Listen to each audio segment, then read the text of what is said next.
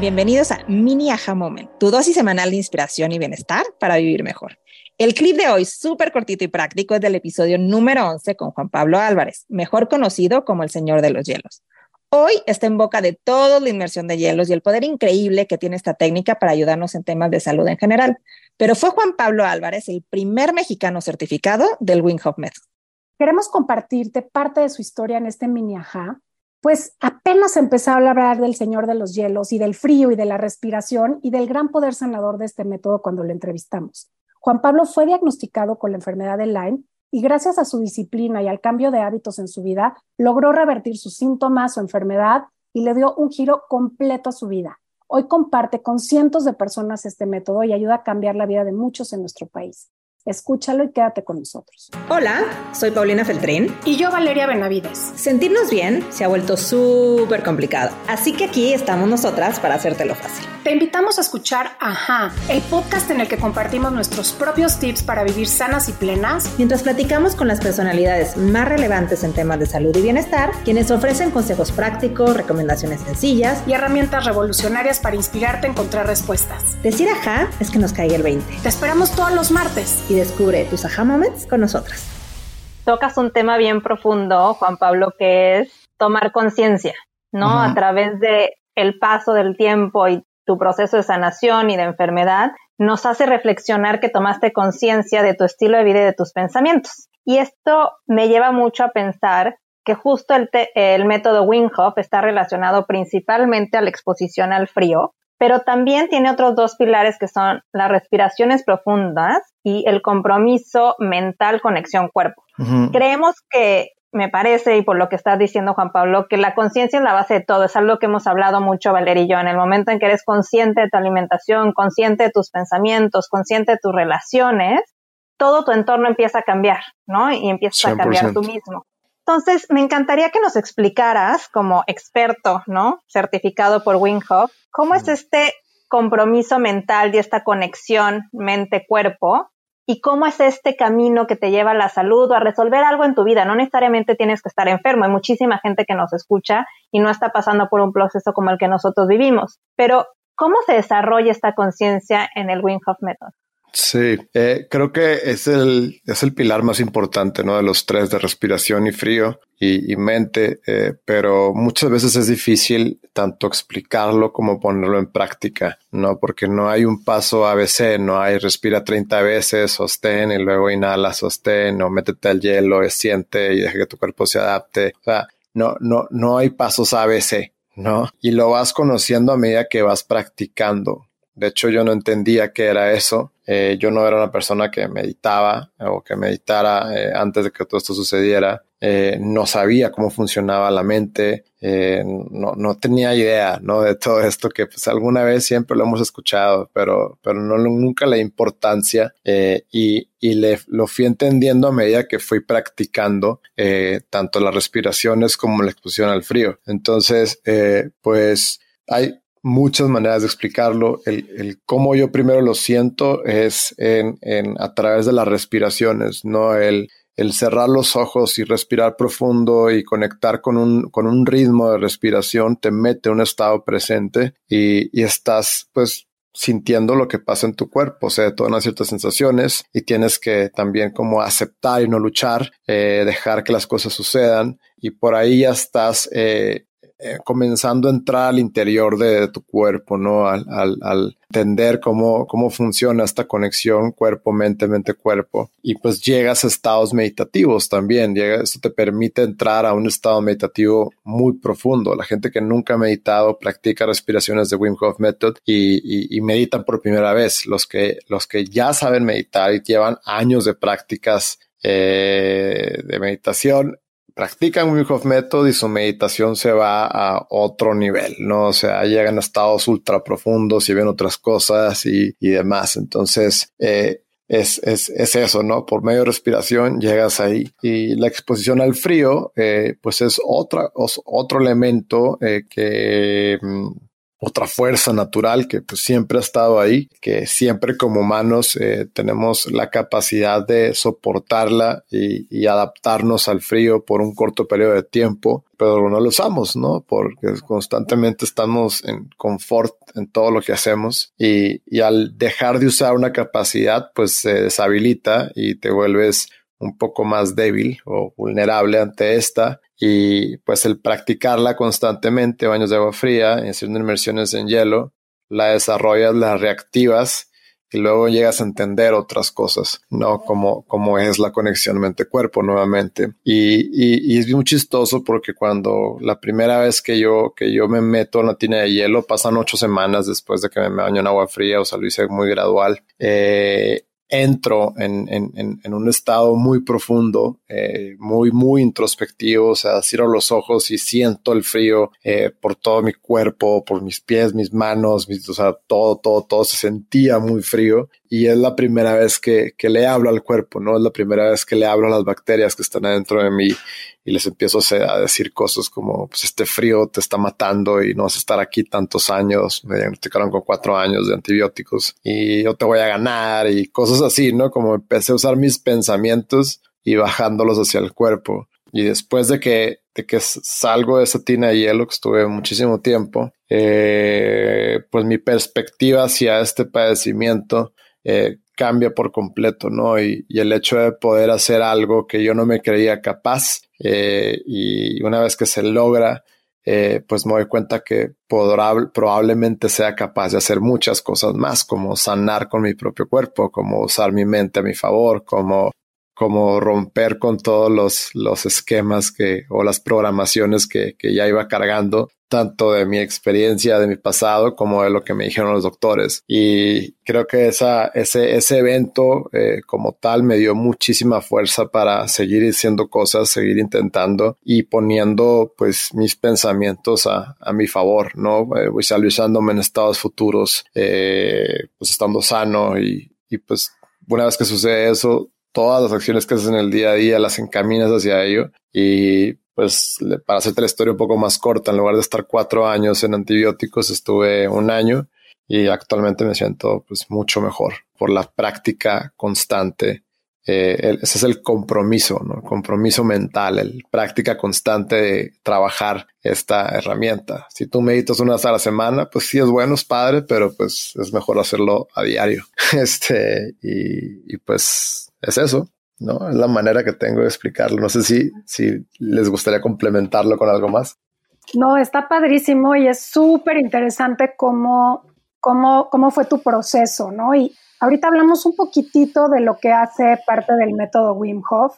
Em, sabemos que este método involucra extremos, como esos deportes extremos que te gustan, ¿no? Es un sistema de respiración que de pronto tiene una etapa en la que en la que dejas de respirar, ¿no? Entonces tiene su elemento de estrés. Después, en esta parte del frío, llevarte a este extremo, llevarte al límite, a la temperatura mínima eh, y, permanecer ahí, pues es otro extremo, ¿no? ¿Cómo, ¿Cómo es que estresarnos o salir de nuestra zona de confort resulta benéfico? ¿Cómo es que estos estreses temporales con esta metodología resulta benéfico?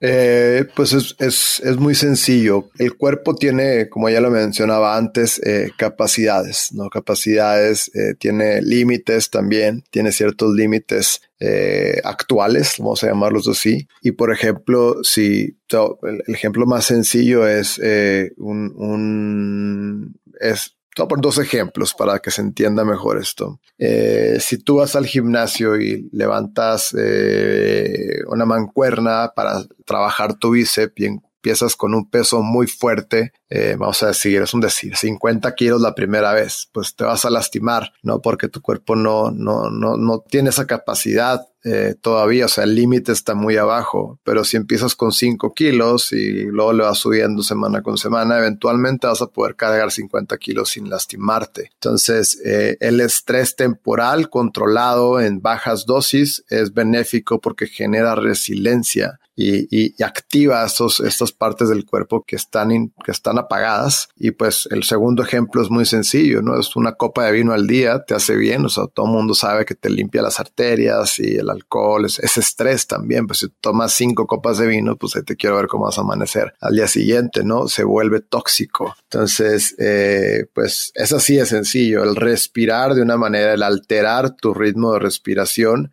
eh, va a hacer que tu cuerpo entre en estados de, lucha, de huida, de alerta, de fight or flight, que se llama en inglés, de, modo de, reacción, donde tu cuerpo está corriendo eh, con todos los recursos al, máximo, respiras muy rápido, tu corazón late muy rápido, tu sistema endocrino libera adrenalina, eh, el corazón late rápido para que llegue a todas partes. Entonces activas tu cuerpo, lo metes a simpático, a fight or flight por medio de respiración y luego en la retención baja a parasimpático, ¿no? Entonces, la respiración, estamos estresando por un corto periodo de tiempo, por tres, cuatro rondas de respiración Method, y, y, reactivando estos sistemas, ¿no? A voluntad y estando acostados, ¿no? Sin que nos esté persiguiendo un tigre o sin estar, eh, pues tú peleándote con alguien o algo así. Lo mismo pasa en el frío, ¿no? En el frío tenemos esa capacidad y por medio de regaderas de agua fría lo reactivas. Y, algo que sucede muy padre eh, una vez que practicas mucho que posiciona el frío es que tu cuerpo empieza a generar calor cuando lo necesitas.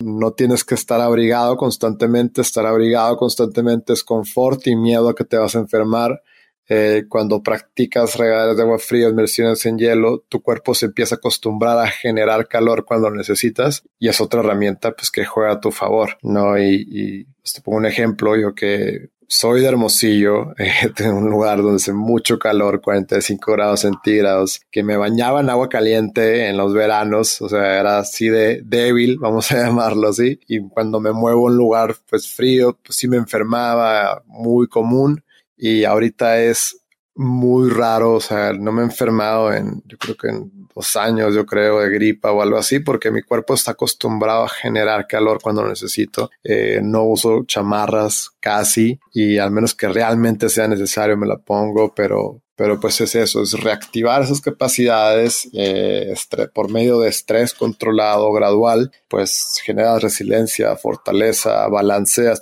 las funciones de tu sistema inmune, endocrino, cardiovascular, todo. Y pues es eso, hay que estresarlo de manera controlada y vas a ver que vienen muchísimos beneficios en el largo plazo.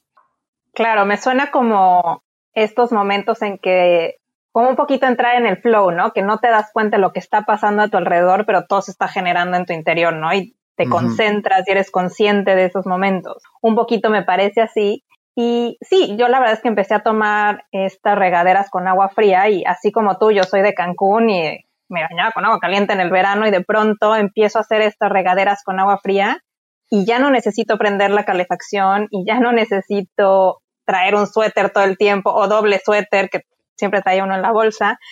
Y es increíble cómo tu cuerpo se empieza a adaptar y eh, descubres ese poder interno que tenemos de hacer tantas cosas, ¿no? No solo de sanar, sino de conectarnos, ¿no? Y hablando un poco de esto, Juan Pablo, me lleva mucho a la mente y es algo que, que quería compartirte, cómo hablando tú que te gustan los deportes extremos y cómo es un sistema de salud, pero que te está basado también en el estrés temporal me lleva a pensar en estas dualidades. Somos hombres, somos mujeres, somos el yin y el yang, ¿no? Y todos tenemos tanto energía femenina como energía masculina. Y en nuestro caso, sin importar el género, nos conectamos con alguna de estas dos energías más. Y es mi percepción, por el curso que tomé contigo, que éramos solo dos mujeres como en un grupo de 13, 15 personas, que el Wing Hof Method a primera instancia, no, no quiero decir que sea un método para hombres, pero a primera instancia parece ser que es un método que resuena más con la energía masculina. ¿Te parece que es así o cómo lo pudieras explicar? Pues es, muy chistoso porque es el, hay muchas maneras de explicarle, me encanta este, este punto, gracias por traerlo, porque el, digo, este taller al que fue, fue un taller virtual de respiración, eh, fueron eh, pues muchos amigos y se dio que fue, que fue menos, eh, menos mujeres que, que hombres, pero en un taller presencial donde van 25 o 30 personas, últimamente hay muchas más mujeres que hombres, ¿no? Y, y algo, el por qué lo identifico yo es porque la mujer trabaja más eh, sus, sus, cualquier tema que traiga y el hombre no lo trabaja tanto. Eh, pero en los talleres van más mujeres que hombres últimamente. Hacia afuera se nota que es un rollo más de, de fuerza, de, de meterte al frío, de que se ve muy cool y lo que tú quieras pero es todo lo contrario. Creo que eh, hay una, hay un factor muy importante donde tienes que, pues, dejar que las cosas sucedan, rendirte, este, y ser vulnerable. Y, eh, o sea, cuando tú te metes una de hielo no puedes, no puedes luchar contra el frío, no puedes hacer, no puedes contraer los músculos ni tensar, porque cuando tú tensas y haces todo esto, el frío entra hasta tus huesos y te saca. O sea, el frío siempre es más fuerte que, tú en ese, en, ese, en ese caso específico. Y lo que se tiene que hacer, pues, es ponerte guanguito, guanguita, soltarte al recibir, eh, ser vulnerable, algo que al hombre no se le enseña. No, y otra cosa, por experiencia de más de mil personas que han tomado los talleres, al hombre le cuesta más meterse al hielo y aceptar y dejarse llevar que a la mujer. No, las mujeres batallan menos para entrar en balance y entrar a, la segunda parte de la inmersión donde te relajas por completo y lo disfrutas mucho. Eh, y te pongo otro ejemplo ya para así como para terminar de cerrar. Eh, si los talleres que, he dado, o sea, en, en, en algunos específicamente los he dado en como gimnasios de estos de de trabajo funcional donde pues todos tienen mucha, mucha fuerza exterior, mucho músculo eh, y, o, simplemente una persona que va al taller y que, y que tiene desarrollada esa fuerza exterior, eh, ya le pongo mucho más atención porque sé que la probabilidad de que, de que reaccione de una manera diferente es más alta o que no reaccione de la manera correcta entonces tengo que darle más guía a esa persona y por lo general son los que se salen sin terminar el ejercicio, este, porque están acostumbrados a ante cualquier evento de choque usar fuerza. Y aquí no se debe usar fuerza, tanto en la respiración te debes de rendir y aceptar las sensaciones y lo mismo en una inmersión en hielo, aceptar y dejarte llevar y, dejar que tu cuerpo trabaje y encienda los sistemas de supervivencia, vasoconstricción y otras cosas ahí, ¿no? Entonces, eh, es una pregunta interesante eh, porque pues creo que también se trabaja en los dos lados, pero, pero sí. Lo, lo platicaba con un amigo, un buen amigo Isidro Ovejas, no sé si lo conozcan, pero él me llevó, con, me llevó a esta conclusión. O sea, el meterte una tina de hielo es trabajar tu lado femenino. y me, me, me hizo mucho sentido, la verdad. Y sí hace sentido con esta parte como de rendirse, como de dejar que las cosas pasen muy de la energía, de la energía femenina que todos tenemos dentro. De recibir, ¿no? También, de, no, luchar, de no... Sí, de no ir en la búsqueda, sino de estar abierto, ¿no? Nada más. Oye, y, y, hace un ratito platicaste sobre la importancia de la disciplina, ¿no? Y de la, de la consistencia en, en este proceso, en este método y no puedo dejar de pensar en lo que esto significa en tu día a día. O sea, literal, de manera súper práctica. La parte de respiración, pues esa la podemos hacer en cualquier lugar, ¿no? La parte de disciplina, de conciencia, pues también es un trabajo personal que no requiere de un espacio. ¿Cómo haces este tema de las inmersiones en hielo? ¿Es algo que se hace cada cuánto? Eh, ¿Tienes uno en tu casa, la llenas de hielos con pura agua fría? ¿Cuántas veces a la semana? O sea, ¿cómo es esa parte cuando ya eres obviamente pues un máster en esta metodología, pero no puedo evitar pensar de, y tendrá este, bolsas de hielo en su casa. ¿Cómo es? ¿Cómo es? Ya, eh, pues mira, la manera más fácil de practicarlo es con regadas de agua fría. Eh, tiene un efecto pues muy similar y, y, pues agua fría hay en casi todas partes. Eh, ahorita en la Ciudad de México ya está el agua fría porque está lloviendo y ya fría suficiente. Con que esté a 18 grados centígrados o menos, ya activas eh, todos los beneficios de las inmersiones en, o la exposición al frío. De mi lado, yo lo recibo bloques de hielo eh, abajo de mi apartamento, lo meto en una toalla, maleta, lo subo, lo rompo en mi tina y me meto al hielo. No es la manera más, más fácil y económica de tener una buena cantidad de hielo para enfriar eh, el agua. Y con que lo hagas una vez a la semana es suficiente. No, no hay necesidad de hacerlo todos los días. Eh, me gusta decir que si tienes algún tema a tratar, o sea, yo sí me llegué a meter a diario, estaba en un proceso de sanación y sentía que me balanceaba esto, y pues sí lo hacía a diario. Pero mientras no haya una necesidad, pues no es necesario. O sea, una vez a la semana es suficiente y, y pues sí. Si te gustó este episodio, compártelo y escúchalo completo. Es el número 11 con Juan Pablo Álvarez, el señor de los hielos. ¿Nos quieres preguntar algo? ¿Te gustaría que entrevistemos a alguien en particular? ¿Que abordemos algún tema? Pues corre ya a Instagram y escríbenos todo lo que quieres escuchar. Queremos escucharte. Estamos como arroba Yo soy Paulina Feltrín. Y yo Valeria Benavides. Y esto es Ajá.